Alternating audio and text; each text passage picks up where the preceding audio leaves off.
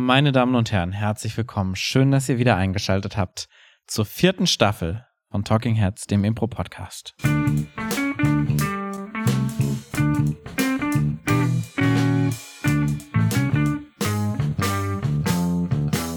Mir gegenüber sitzt in diesen neuen, frischen Hallen, ähm, man hört es vielleicht auch am Hallen, aber viel mehr als dieser Hall halt ihre Schönheit, halt ihre Expertise, halt ihre Intelligenz.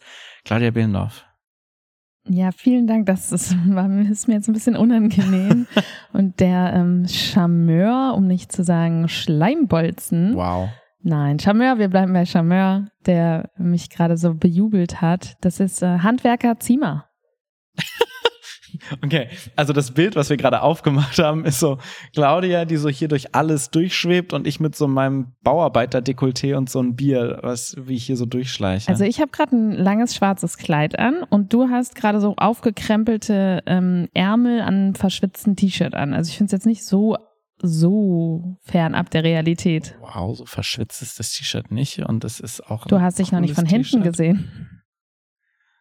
Alles klar, schaltet nächste Woche wieder ein, wenn wir uns, wenn wir uns vielleicht auf so ein, so ein allgemein Gesprächsniveau ähm, getroffen haben, wo sich beide hier gut und wohl fühlen. Anyway, ähm, heute geht es um ein Thema, was uns sehr beschäftigt und sehr beschäftigt hat die letzten Wochen, und zwar Leimfarbe. Natürlich nicht. Äh, kurz zum, zum allgemeinen Einordnung, warum es hier so halt. Wir sind umgezogen. Unsere Impro-Schule ist umgezogen. Wir sind nicht mehr in unserem alten Tonstudio quasi, sondern wir sind jetzt in unserem neuen Tonstudio und hier fehlt noch ein bisschen was. Hier fehlen noch ein paar Molton-Vorhänge. Hier fehlen noch noch ein paar mehr Molton-Vorhänge. Traverse, Traverse, Scheinwerfer, Vorhänge vor den Fenstern. Bildern, alles das, Bildern. was so Schall schluckt. Deshalb entschuldigt ein bisschen diesen Hall heute. Ähm, aber das soll uns nicht daran hindern, diese Folge aufzunehmen. Ähm, aber Claudia, ich weiß gar nicht, wie das geht. Lass mich dir das doch mal erklären. Dann lass uns doch die nächsten 40 Minuten damit füllen, dass ich dir erkläre, wie das geht. Ja, perfekt. Dann können wir ja auch gleich in dieser Folge darüber sprechen, wie das ist, wenn man das auf der Improbühne macht, in sogenannten Unterrichtsszenen. Ja, lange Einleitung. kurzer Titel. Ähm, zu Englisch nennt sich das Ganze Teaching Scenes und ist tatsächlich ein weit verbreitete Überschrift für Szenen. Also auch im Amerikanischen ist das ein sehr, sehr weit verbreitetes ähm, äh, nicht Modell, Phänomen. Phänomen, Dankeschön, Phänomen, dass wir in Szenen haben und auch wir spielen sehr viele Unterrichtsszenen, haben schon sehr viele Unterrichtsszenen gespielt und sehen regelmäßig bei Shows und auch bei Kursen Unterrichtsszenen. Absolut. Vor allen Dingen bei AnfängerInnenkursen ist es eigentlich, ähm, ich würde mal sagen, es gehört fast zum guten Ton des ja. äh, Schnupperworkshops, dass da mal mindestens eine Yoga-Erklärszene und ähm, wenn da irgendwo Eltern auftauchen, auch auf jeden Fall sonst eine ähm, Ich erkläre dir, wie man dies und das richtig tut, Szene dabei ist. Apropos erklären, erklär uns doch mal, was genau eine Unterrichtsszene ist. Du hast es ja gerade schon angerissen. Genau, also es gibt eine wissende Person in dieser Szene, die ist meistens tatsächlich auch einfach von Beruf Lehrerin, also der ähm, Tanzlehrer, die Yoga-Lehrerin, der wirklich einfach Lehrer, der Chemielehrer, aber gerne auch sowas wie äh, wir handwerken und ich bin der Meister oder bin einfach der Kollege, der weiß, wie es läuft. Und du, also die zweite Person in der Szene, ist unwissend, unkönnend, und braucht die Information, wie das Ganze richtig gemacht wird, weil im Zweifel sie es nämlich nicht richtig macht oder einfach gar keine Ahnung hat. Und die Szene besteht dann zu einem Großteil daraus, dass ich dir etwas erkläre und du versuchst es nachzumachen oder auch einfach, dass ich es nur erkläre und du bist auch da. Ja, und frag die ganze Zeit dumm nach. Mm, und das ist ja so ein ganz klassisches und deshalb ist es eben auch sehr häufig gerade im Anfängerinnenstatus beim Impro, es ist natürlich ein großer Drang von Kontrolle, der sich darin äußert in dieser Absolut, Szene. ja. Ähm, und das geht gar nicht mal nur von der Person aus, die unterrichtet in dem Fall, sondern viele Unterrichtsszenen, die ich gesehen habe, werden initiiert von der Person, die nichts weiß. Ja. Weil es genau diese beiden Bedürfnisse sind, die wir auf der Impro-Szene haben. Wir müssen uns Sachen ausdenken. Wir wissen im Zweifelsfall nichts mhm. darüber, was wir machen. Und dementsprechend ist eine Person dann immer gerne sich in die Position bringend, um zu sagen, ich weiß gar nicht, was wir hier machen. Erklär mir doch mal, was wir hier machen, weil ich habe gerade keine Idee. Mhm. Und das beugt ja auch ein bisschen dieser geteilten Kontrolle vor, weil in einer Unterrichtsszene hat genau eine Person die Kontrolle über die Szene. Das heißt, es kann auch kein Problem geben mit zwei Kontrollen, die gegeneinander preschen. Deshalb ist es quasi die einfachste Form der Definition in einer Szene. Absolut. Und was ist denn jetzt aber das Problem damit? Es ist halt unfassbar langweilig. Ja. Weil letztendlich brauchst du keine Szene. Wenn du diese Unterrichtsszene hast, brauchst du eigentlich keine Szene zu sehen, sondern du könntest genauso gut eine kleine PowerPoint-Präsentation vorbereiten, wo du dem Publikum erklärst, wie du eine fiktive Sache, von der du keine Ahnung hast, funktioniert. Absolut. Und das Problem ist auch, dass das, was wir an Impro lieben, an dieser Kunstform, ist ja das Überraschende, dass Ja. wir auch im Publikum nicht wirklich vorhersehen können, was als nächstes passiert. In einer klassischen Unterrichtsszene kann ich die komplette Szene, die nächsten fünf Minuten, kann ich vorhersehen. Sie wird nämlich so funktionieren, dass Person A Person B erklärt, wie etwas funktioniert und Person B dann entweder nickt oder es tut. Es gibt keine Überraschung, es gibt nichts, worauf ich neugierig bin, es gibt keine Herausforderungen in dieser Szene und deswegen kann man sich den Rest eigentlich auch einfach sparen. Also es wäre quasi ein, guck mal, um diesen Stuhl jetzt zusammenzuschrauben, musst du diese Schraube nehmen und da reinmachen in dieses Brett. Okay. Ah, okay, dann nehme ich jetzt diese ja, okay, Schraube. dann nehme ich jetzt die Schraube und das Brett und was mache ich dann? dann musst du dieses Brett aufstellen. Okay. Oh, ich weiß gar nicht, wie das geht. Guck mal, das machst du so, du okay, musst links. mir reicht's jetzt schon. schon von diesem fiktiven Beispiel gerade werde ich schon ganz kribbelig. Und was man ja auch sagen muss, was auch so richtig schlimm ist danach, am Ende können sie es ja auch immer noch nicht. Also man lernt ja auch nicht wirklich dabei, weil die Sachen gibt's ja auch gar nicht. Ja. Es ist ja noch nicht mal, also es gibt ja schon Leute, die schauen gerne YouTube-Tutorials, ich auch, weil ich da das Gefühl habe, ich lerne wirklich was.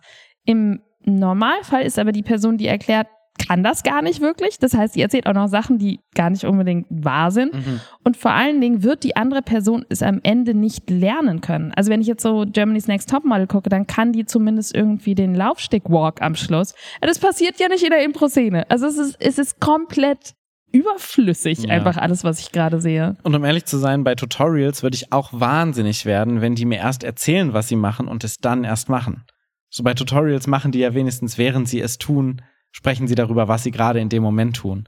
Weil so dauert es ja auch doppelt so lang. Das stimmt. Äh, Wenn ich wenigstens im Hintergrund äh, so irgendwie andere Bilder sehen würde oder so. Dann, ne? Ja. Aber all das haben wir nicht, sondern wir haben nur diese zwei äh, Menschen, die quasi nackt, also angezogen, aber ansonsten nicht mit Ja. irgendwelchen äh, visuellen Impulsen ausgestattet, uns vorhersehbare Dinge sagen. Ja. Das heißt, das ist das Problem. Sie sind langweilig, sie sind vorhersehbar und sie geben uns keinen Mehrwert. Ja. Und, Und jetzt? ähm, das Problem daran ist halt auch, dass es sehr schnell passiert. Selbst wenn du weißt, dass du das, dass es nicht ist, was du willst, passiert es einfach unfassbar schnell, dass du in so eine Dynamik rein, reingerätst. Absolut. Du musst nur einmal ähm, äh, Tag-Out spielen, äh, hier Freeze-Tag, mhm. wo zwei Personen eine Szene spielen, dann tagst du dich, Yogastunde. die freezen ein und du musst irgendwie rechtfertigen, was ist das für eine Bewegung, die sie gerade Ja. machen. Und das ist quasi bei jedem Freeze-Tag, was ich je gesehen habe, war mindestens eine ähm, von diesen äh, Unterrichtsszenen dabei. Absolut, auf jeden Fall. Es war auch lustig, weil gestern haben ja unsere Kurse wieder angefangen, beziehungsweise Mhm. vorgestern, aber gestern hatte ich auch Kurse. Und da waren ungelogen, ich glaube, fünf oder so Unterrichtsszenen in diesen beiden Kursen, die aber vor der Sommerpause noch gar nicht da waren. Also das wäre auf jeden Fall nicht so gewesen. Da habe ich auch gemerkt, ah ja, witzig. Es ist halt, ne, wir hatten jetzt gerade alle eine Pause, wir haben lang kein Impro gespielt, dann kommen wir wieder rein. Das heißt, der Stress ist größer. Und dann kommt das. Das fand ich auch sehr spannend. Total. Letztendlich ist es ja aber nicht schlimm, denn Doch. wir können ja was dagegen tun. Wir sind ja nicht, wenn eine Unterrichtsszene anfängt und wir merken, wir sind jetzt in einer Unterrichtsszene, sind, müssen wir ja nicht sagen, ah, okay, das sind die nächsten zehn Minuten, Augen zu und durch, da geht jetzt nichts dran vorbei. Sondern wir haben ja Strategien. Und ich würde jetzt sagen, es gibt zwei Arten von Strategien. Mhm. Die erste Art von Strategie ist einfach keine Unterrichtsszene zu spielen. Würde ich auch sagen. Und du hast ja gerade gesagt, zack, ist man so schnell drin. Mhm. Insofern ist natürlich, und den haben ja viele auch schon gehört, diesen Ratschlag im Impro-Theater, sei ein Profi, sei kompetent, ähm, mach Aussagen, keine Fragen. Und das sind natürlich alles, das sind halt deswegen Ratschläge, ne? also keine absoluten Regeln, aber so eine Empfehlung, um es sich leichter zu machen. Und genau diese Dinge helfen tatsächlich dabei. Also wenn ich kompetent bin, wenn ich davon ausgehe, dass meine Partnerin auch kompetent ist, ja. dann geraten wir gar nicht erst in so eine Unterrichtsszene hinein. Und deswegen halt so im Zweifel die Empfehlung, was nicht heißt immer, aber Empfehlung, im Zweifel lieber mal kompetent sein, lieber mal davon ausgehen, dass die andere Person alles richtig macht und zack wird diese Szene nicht entstehen. Weil wir tendenziell immer mehr Spaß haben bei Leuten, die wissen, was sie tun, auch wenn wir von außen wissen und sehen, das ist absoluter Bullshit, was die gerade machen. Haben wir super viel Spaß dabei. Das andere, was so ein bisschen einhergeht, ist einfach spiegeln. Du kannst ja, ja auch dich konstant spiegeln und dann hast du eine Dynamik von zwei Leuten, die in der gleichen Situation sind und dann kann keine Teaching-Szene, also keine Unterrichtsszene ent entstehen. Ähm, du kannst auch zwei Leute haben, die komplett inkompetent sind, aber wenn beide auf die gleiche Art und Weise inkompetent sind, dann gibt's automatisch keine Unterrichtsszene. Total. Also viele Unterrichtsszenen entstehen aus der unangenehmen Pause, die man empfindet, während die andere Person aktiv ist, man selbst daneben steht und einem dann auf einmal akut bewusst wird, dass man selbst gerade nichts hat, ja. während die andere Person etwas tut und einen Menschen anschauen, während man auf einer Bühne steht und nichts tut. Und dieser Stress, der dort ausgelöst wird, der äußert sich einfach in ganz vielen Fällen in einem, äh, was machst du da? Du machst das falsch. Ja, oder was machst du denn da? Ohne das machst du falsch. Wenn du sagst, was machst du falsch, bist du die Person, die unterrichtet. Wenn du sagst, was machst du da, bist du plötzlich die Person, die unterrichtet wird. Ja. So. Okay, aber wenn wir das jetzt nicht geschafft haben, ja. oder wie gesagt, wir haben ja auch gesagt, das ist eine Empfehlung. Das wir heißt, natürlich gibt es tausend Szenen mit einer Initiierung, die halt nicht kompetent ist oder die irgendwie anders ist und die können trotzdem funktionieren. Oder aber wir haben gefragt, was machst du da und plötzlich sind wir in einer Unter äh, Unterrichtsszene drin. Absolut was gibt es denn für Strategien? Was wäre denn so dein Haupt, ähm, deine Hauptempfehlung, um aus dieser Langeweile rauszukommen? Hm. Ich glaube, es ist letztendlich die Geheimwaffe, die sowieso immer beim Impro funktioniert. Egal, was du machst, wenn du dich verloren auf der Improbühne fühlst, würde ich immer sagen, guck, dass Hau du jemand auf den Kopf. Ja, genau. Oder erschieß all deine MitspielerInnen auf der Bühne. Das wäre so meine Strategie, weil dann kann dich auch keiner unterrichten, wenn die tot sind in der Szene. Ja, hast du andere Strategien, Claudia? äh, ja, Haltung. Haltung, Haltung, Haltung. Ja, also Emotion. Das wäre jetzt auch das gewesen, was ich eigentlich sagen wollte. ja, ja, ja, das kann jetzt jeder sagen. Emotion und Haltung. Lass mich dir das erklären, Paul mhm, Zimmer. Ja, sehr gut. Emotion und Haltung sind auf jeden Fall eine Rettung gegen diese Vorhersehbarkeit. Das heißt, ab dem Moment, wo ich als Figur einen ähm, Blickwinkel habe auf alles, und zwar einen starken, eine starke Empfindung, eine starke Haltung auf alles, was passiert, wird diese Szene anders als ähm, vorhersehbar verlaufen. Also zum Beispiel, wenn ich denke, ähm, und wir, ja. Wollte ich gerade sagen, du, die Idee für diese Folge kam ja auch aus einer Szene, die du jetzt gesehen hast die unfassbar gut war, wo du geschwärmt hast mir vor. Ja. Was keine Unterrichtsszene war, aber super schnell eine hätte werden können, aber keine war, weil die Haltung da war. Genau. Also ähm, ich war beim Festival von der Phoenixallee, beim Impro-Festival Düsseldorf und ähm, Sonja, das ist eine Impro-Spielerin, die noch nicht so lange Impro spielt und Nele Weber von der Phoenixallee, die haben eine Szene gespielt und die war so grandios. Also ich habe wirklich Tränen gelacht in dieser Szene. Ich habe lang nicht mehr so gelacht beim Zuschauen. Und Nele war genau das, sehr, sehr wissend, eine Kfz-Mechanikerin in der Werkstatt. Und Sonja war die Tochter des Firmenchefs, die halt keine Ahnung hatte und bei der die Reifen immer abgefallen sind von den Autos. Also prädestiniert für Unterrichtsszene letztendlich. Genau. Und Neles erste Reaktion auf diesen fallenden Reifen, sie hat den auch selber etabliert, dass er abgefallen ist, war ähm, richtig große Trauer. Also es war wirklich so dieses, das bricht mir das Herz. Das bricht mir das Herz, wenn ich so ein Auto so liegen sehe. Hilflos, auf deine Hilfe angewiesen und du gibst es diesem Auto einfach nicht. Und guck, wie sich, ne, wie die Beinchen in die Höhe stehen und da kommt kein Reifen ran und das macht mich traurig. Und es war halt einfach erstmal eine sehr, sehr starke Perspektive. Aber es war nicht Figur. vorwurfsvoll, ne? Oder war sie auch vorwurfsvoll da drin? Na, schon so ein bisschen, weil so ist das macht, na, obwohl nee, es war hauptsächlich eher so dieses, das macht mich gerade mhm. wirklich, wirklich traurig. Aber natürlich im Subtext irgendwie auch so, ne? mhm. ne? Also irgendwie hast du auch dafür gesorgt, dass dieses Auto jetzt da liegt. und ähm, dann ging es eben auch um Reifen und ähm, sie ist dann sehr, sehr, ähm, also pathetisch ist zu negativ, aber schon wirklich so, ähm, sie hat es extrem ernst genommen, ihre Aufgabe des Bereifens und hat dann halt auch darüber gesprochen, was Komisches Reifen, Wort. ja, was, was Bereifung für sie bedeutet, dass es halt dazu ist, dass Menschen ihr Ziel erreichen im Leben und sie sind dafür verantwortlich, dass diese Menschen ihr Ziel erreichen. Und es bringt die Mutter mit ihrem Kind sicher nach Hause, wenn dieser Reifen da dran ist. Und es war wirklich alles, also es war so ein, ups, ich demoliere Da alles. ist äh, Claudia so euphorisch, dass sie hier alles Ja. kaputt hat. Es war so eine wunderbare Mischung zwischen auf der einen Seite kann ich es tatsächlich auch nachvollziehen, was der Blickwinkel dieser Figur ist, weil irgendwie hat sie ja auch recht, das stimmt. Eine Mutter mit ihrem Kind oder ein Vater mit seinem Kind kommt nicht sicher nach Hause, wenn der Reifen nicht gut dran ist. Aber auf der anderen Seite war es auch so dermaßen übertrieben Pathos geladen, dass man schon dachte, wow, ähm, es ist schon wirklich eine halbe Religion für Mhm. sie, die Bereifung dieses Autos. Und diese Szene hat uns dadurch so unglaublich viel Spaß gemacht, weil Mhm. es halt eine besondere Figur war mit einem besonderen Blickwinkel und wir diese Figur auch gern hatten und ich sie natürlich nicht äh, vorhergesehen habe. Ja. Letztendlich geht es ja in Unterrichtsszenen, und das ist das große Problem von Unterrichtsszenen, nie um die Sache an sich. So, du hast häufig, und das ist das Problem bei diesen Unterrichtsszenen, dass es sich auf dieses Wir bereifen. Ich finde das immer noch ein komisches Wort. Ich glaube, es heißt auch nicht so. Ich glaube auch nicht. Wir bereifen ein Auto. Mhm. Uns als ZuschauerInnen ist, ist das Auto total egal und sind die Reifen total egal. Was uns wichtig ist, sind die beiden Figuren. Und die können wir ausstatten. Und wenn wir in eine Unterrichtsszene reingehen, verlieren wir die Figuren ähm, für die Tätigkeit, die uns nicht interessiert.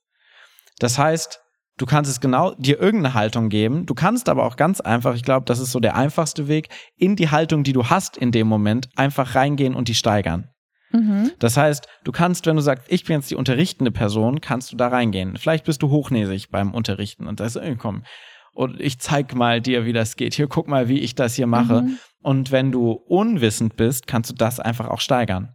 Dann steigerst du einfach dein Unwissen und gehst da rein in dieses, oh Gott, wie stehe ich denn jetzt eigentlich hier? Was, was, was haben Sie, was haben Sie gerade mit Ihren Händen gemacht? Haben Sie die zusammengeballt zu Fäusten? Wie kann ich, ich krieg das nicht hin. Ich krieg Absolut. meine Hände nicht geballt. Ich weiß nicht, wie das geht.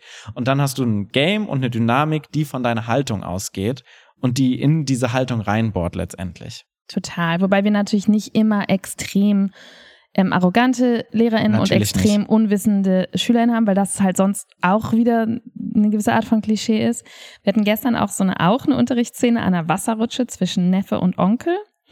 Und ähm, das ging so ein bisschen auch in diese Richtung von dieser Nele-Figur, noch ein bisschen anders, weil der Onkel ähm, selber, ich möchte, dass auch du so Wasser rutschst, wie man in unserer Familie Wasser rutscht. Es ist eine Kunst. Man rutscht nicht einfach irgendwie runter.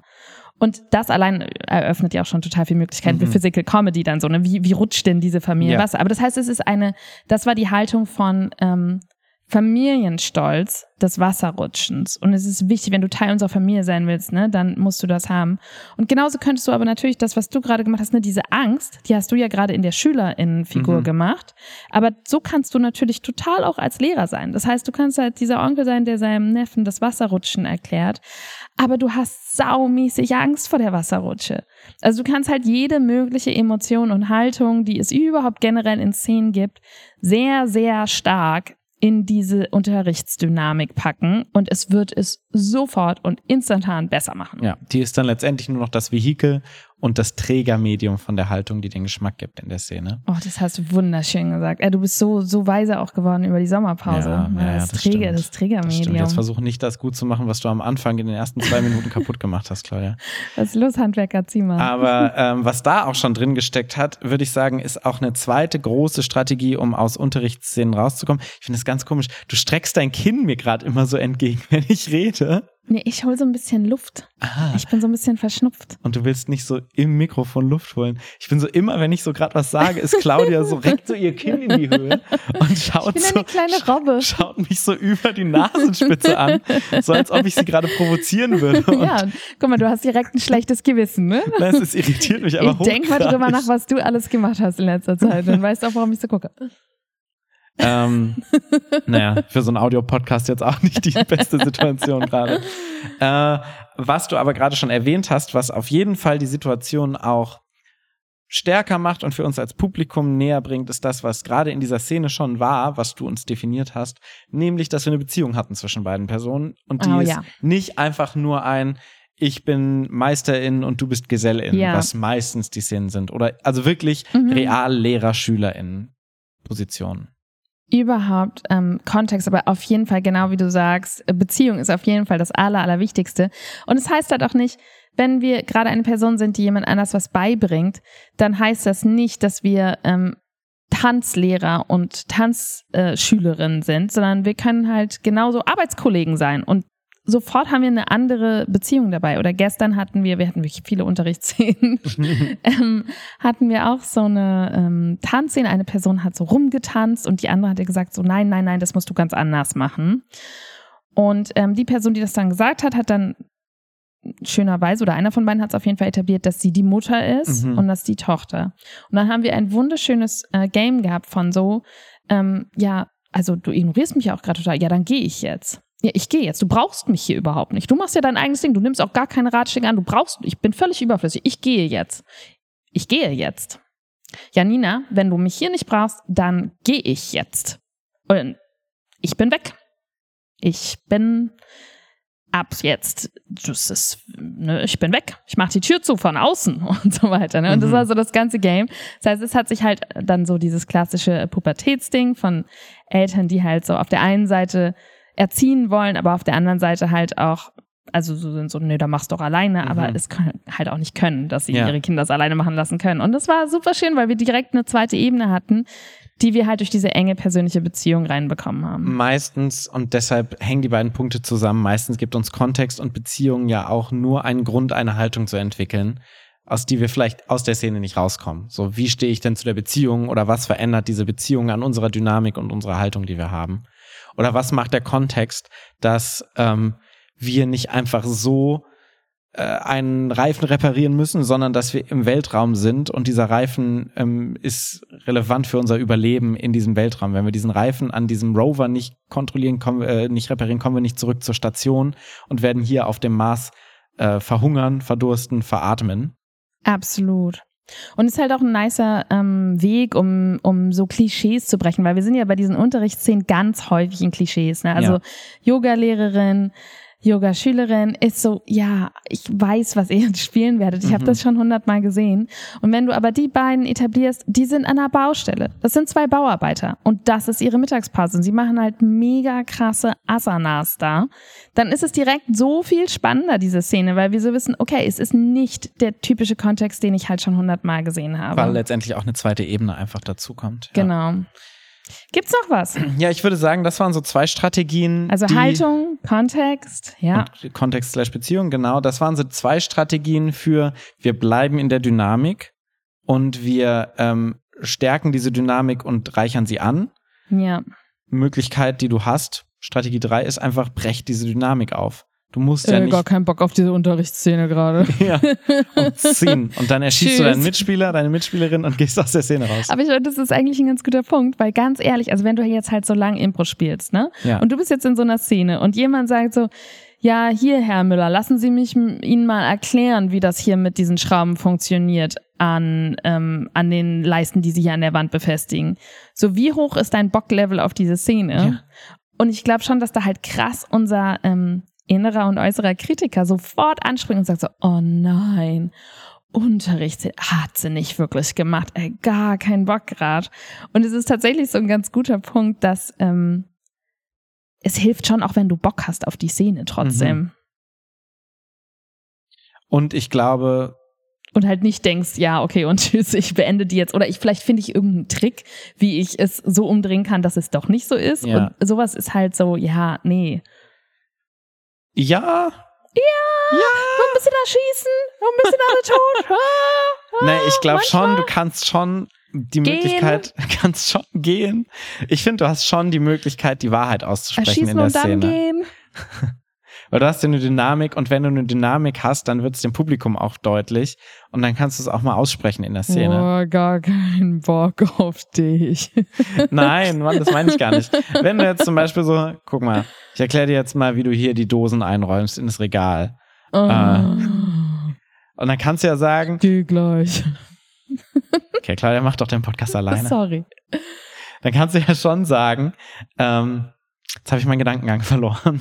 Aber ich, ich dachte wirklich gerade, dass du das meinst, weil was meinst du denn mit Wahrheit? Also wenn die Wahrheit ist in dem Moment so, oh, okay, ich habe jetzt keinen Bock auf diese Unterrichtsszene. Nee, nee, nee, ich meine, die Wahrheit ist, wir haben eine Unterrichtsszene. Ach so, okay. Das ist ja die Wahrheit. Ich habe noch nie davon gesprochen, dass ich keinen Bock auf diese Szene habe. Damit Ach hast so. du ja gerade angefangen. ja, weil das ist bei dir auch so.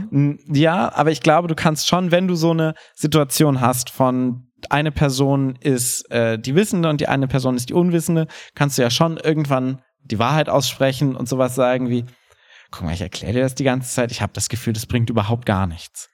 sowas zum Beispiel. Oder sag mal, du erklärst mir das die ganze Zeit. Kannst immer noch keine Leisten anbringen, ob ich dir seit einer acht Minuten Impro-Szene Ja, das erkläre. Aber ich glaube, allein das ist ein befriedigender Moment in der Impro-Szene zu haben, wenn du diese Dynamik merkst und die dann aussprichst, ganz einfach. Mhm. ja, weil die Oder Figur- aus der also nur kurz unwissenden Situation, dass du dann quasi sagst, ähm, für die Person von oben, wir machen das die ganze Zeit und sie erklären es mir die ganze Zeit. Ich glaube, sie brauchen mir das gar nicht erklären. Wir kommen da, ich komme da schon ganz gut alleine Mhm. zurecht. So.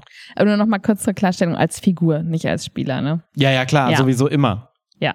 Ja. Ähm, so, das kannst du machen. Das heißt, Strategie Nummer drei, einfach kurz die Wahrheit aussprechen. Und Mhm. meistens ist das für uns in der Impro-Szene, weil wir sind ja in Stress in so einer Impro-Szene. Ja. ähm, ist es so, dass wir äh, diesen Stress resetten können durch dieses, wir sprechen es mal kurz aus, was wir haben im Kopf und gucken dann, wie wir von da an weitermachen. Ja. Und ähm, das, was ich eigentlich meinte ganz am Anfang mit das wissende und unwissende Dynamik aufbrechen, ist, du kannst es einfach verändern. Du musst nicht immer unwissend bleiben Mhm. in der Szene oder du musst auch nicht immer wissend bleiben in der Szene, wenn du so angefangen hast. Das stimmt absolut. Du kannst einfach über was anderes sprechen als die Tätigkeit. Also es wurde dir erklärt, alles klar, du hast es verstanden, so dann macht ihr die Sache und sprecht über was anderes. Ja. Fertig. Zum Beispiel. Oder ihr verändert die Tätigkeit und du kannst es plötzlich richtig gut, genauso wie die andere Person. Oder ihr kommt an einen Punkt, wo beide es nicht wissen. Da kannst du dann theoretisch, wenn du nicht spiegelnd startest, dich auch spiegelnd rein manövrieren zum Beispiel. Spiegelnd rein manövrieren. Ja. Ja, sehr cool. Ich würde sagen, das letzte, was, ähm, was ich noch als Strategie habe, ne? also Haltung, Emotion, dann Kontext, dann einfach die Dynamik verändern oder was anderes machen. Mhm. Und dann als letztes würde ich sagen, was nicht unbedingt die Unterrichtsszene wegnimmt, aber was sie einfach so viel besser zum Anschauen macht, ist es halt wirklich einfach zu tun.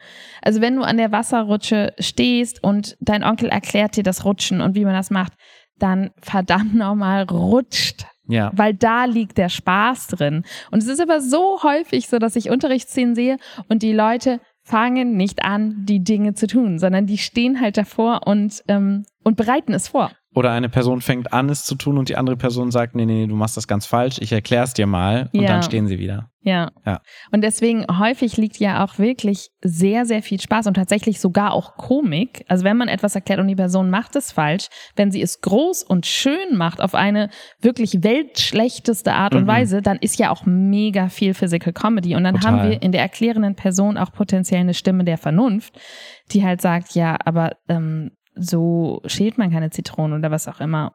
Und es, ne, Mr. Bean, so der ist auch schon häufiger mal unwissend. Ja. Und wenn der so Dinge dann ausprobiert, wie die gehen, dann kann das eine sehr, sehr schöne Szene sein, solange man halt wirklich es macht. Ja, ja. Und mit Commitment letztendlich reingeht. Mit vollem Einsatz. Cool. Ähm, ich würde sagen, damit haben wir, glaube ich, äh, zusammenfassend, wir haben festgestellt, was sind Unterrichtsszenen. Wir haben gesagt, warum sind sie häufig ähm, nicht so schön zum Anschauen, weil sie langweilig sind. Was kann man dagegen tun, wenn man sie nicht einfach gar nicht erst spielt, was auf jeden Fall auch in 90 Prozent der Fälle eine gute Idee ist. Aber ansonsten, wenn man schon mal drin ist, dann kann man sehr, sehr emotional darauf reagieren, sich einen ganz starken ähm, Point of View suchen, also einen Blickwinkel, eine Haltung als Figur. Oder man gibt zumindest mal Kontext und nutzt die Gelegenheit zum Beispiel, falls man in einem Klischee ist, dieses Klischee zu brechen, indem man sich an einen ungewöhnlichen Ort ähm, begibt, indem man die Beziehung ungewöhnlich definiert und dadurch die Erwartungen äh, sprengt oder es jedenfalls wieder irgendwie überraschend macht. Dann äh, kann man schauen, dass man einfach die Dynamik ändert und etwas anderes tut oder vielleicht ähm, wissend wird. Auch das ist eine Möglichkeit. Und zuletzt auf jeden Fall eigentlich immer ratsam, dass man halt in den Körper kommt, dass man ins Tun kommt, dass man guckt, wo können wir Spaß haben in der Tätigkeit. Und dann würde ich sagen, können Unterrichtsszenen so richtig viel Spaß machen, oder? Ah, jetzt habe ich das auch verstanden. Wenn du es noch nicht verstanden hättest, dann, oh, mir fällt gerade ein, dass wir eine sehr, sehr, ähm, eine meiner Lieblingsszenen in letzter Zeit in dieser Sommerpause war eine Unterrichtsszene, die wir bei der Kindershow gespielt haben. Da hast du Szene? mir Mathe erklärt. Ah, das stimmt, das war Sinus literally eine Unterrichtsszene. Ja, das war tatsächlich in der Schule. Ähm, erzähl die doch nur noch mal ganz kurz. Na, aber ja, letztendlich war es auch nur ein Game, was wir hatten, weil wir mhm. hatten tatsächlich sehr viele Kinder auf der Bühne, weil es geregnet hat. Ja. Und ähm, die sind, haben vor der Bühne gesessen und dann hat es platzregenartig angefangen, aus allen Eimern, Wolken, Brüchen zu schütten. Und deshalb haben wir die Kinder auf die Bühne geholt. Und die ProtagonistInnen in unserer Kinderschau waren auf dem Weg zur Schule und ich habe einen Lehrer gespielt und habe dann in dieser Klasse dann Mathe erklärt. Den ganzen Kindern, die dann da auf dieser Bühne saßen, während du ihnen erklärt hast, wie sie sich putzen Nee, nee, nee, das war nur der Anfang. Danach bin ich eigentlich hauptsächlich Physical Comedy mäßig eingeschlafen. Ich habe einfach neue. Genau, aber du hast ähm, denen auch noch was anderes erklärt, irgendwie wie sich Einhörner äh, putzen oder so. Genau, da wollte ich dann eigentlich hin, aber das, am Schluss habe ich das überhaupt nicht mehr gemacht, sondern ich bin wirklich nur noch eingeschlafen, aber halt so groß körperlich wie möglich. Ja. Und das Ding war, dass die Kinder letztendlich das Game mitgespielt haben, weil ich habe dann irgendwelche Sachen, die ich noch aus dem Mathe-LK hatte, die auch viel zu komplex für Kinder waren, so mit Integralrechnungen und so an diese Tafel geschrieben mit XY und Z-Achsen und so und habe dann die Kinder gefragt, ob sie es verstanden haben. Und die Kinder haben dann immer gesagt, nein, nochmal. und dann habe ich es nochmal erklärt. Und das haben wir so drei, viermal gemacht. Ja. Und da war auf jeden Fall dieses, weil ich war ja unwissend, du hast es mir erklärt, aber, und den dummen Kindern. Und das war das, was du vorhin gesagt hast, mit dem richtig, richtig krass in die Unwissenheit ja. reingehen. Weil ich habe dann wirklich so dieses, oh mein Gott, ich kann es mir nicht anhören, es ist so langweilig, ich verstehe es nicht, ich will raus halt versucht so körperlich wie möglich zu tun. Bin dann so auf dem Po eingeschlafen. Und, und du warst letztendlich ja auch der Ankerpunkt von den Kindern, die es ja auch langweilig fanden quasi. Genau. Ja. Und es hat ihnen halt so gut gefallen, dass sie es wirklich immer wieder sehen wollten ja. und du immer wieder. Da werden das auch noch 20 Minuten machen können. Ja, nicht Szene. mit deinen Mathekenntnissen halt, das wäre der. Ja, aber ich habe ja nur das Gleiche erklärt, was ich immer wieder erklärt habe. ja, das war auf jeden Fall eine, eine wirklich wortwörtlich Unterrichtsszene, die auch sehr Spaß gemacht hat. Und ähm, wir hatten jetzt eine lange Zeit. Wir haben jetzt ja. gerade schon von vielen Shows erzählt, wir haben schon von Kursen erzählt. Zwei Monate haben wir keinen Podcast aufgenommen. Wow. Das ist das erste Mal seit zwei Monaten wieder, dass diese Folge rauskommt. Ähm, aber ich frage trotzdem einfach, weil es so heißt, nach deinem Impro-Moment der Woche, Claudia. Der Impro-Moment der Woche. Mhm. Ähm, okay, dann ich würde sagen, ich mache einfach das, äh, den Impro-Moment der Woche, also wirklich der letzten Woche. Und das war, glaube ich, auf jeden Fall eine Show, die du beim Impro-Theater Düsseldorf gespielt hast. Und ich durfte zuschauen.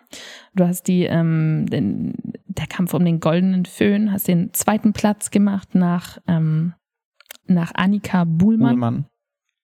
Und äh, du hast so toll gespielt. Von Selbstauslöser in Köln. Und da gab es eine Szene von Simon, der Vielen kommt Dank. aus der Schweiz, ähm, Steffi, Stefanie Petereit und dir, das war eine ABC-Synchronisation. Und diese Szene war so absurd witzig, dass ich wirklich, ich habe mich so weggeschmissen im Publikum. Also es hat einfach so gut getan und auch so dieses, manchmal zweifle ich ja an unserer Kunstform, weil ich zu kritisch bin. Und für mich sind diese Momente so heilsam, wo ich so merke, ich finde es einfach so unglaublich witzig, wie ähm, seit Tagen nichts, was ich sonst irgendwo gesehen habe oder erlebt habe oder sonst was. Und dieser Moment wird mir gerade geschenkt von Impro-Theater. Das ist auch immer sehr beruhigend für mich, weil ich dann so bin so, nee, nee, es ist schon wirklich gut, weil manchmal denke ich so, was machen wir eigentlich hier? Ja. Und das war auf jeden Fall wieder so ein Moment, wo ich so dachte, oh nee, danke, danke dafür, dass es Impro gibt. Und äh, das war eure Szene. Und das war, glaube ich, mein Impro-Moment der Woche. Die auch fast als Teaching-Scene angefangen hat, als Unterrichtsszene. Weil es damit angefangen hat, dass ein Meister und ein Lehrling auf der Bühne standen. Stimmt. Was war denn dein Impro-Moment der Woche, Paul? Ähm, Handwerker Erstmal vielen Dank für diesen Impro-Moment der Woche, der eigentlich ein Lob für mich war.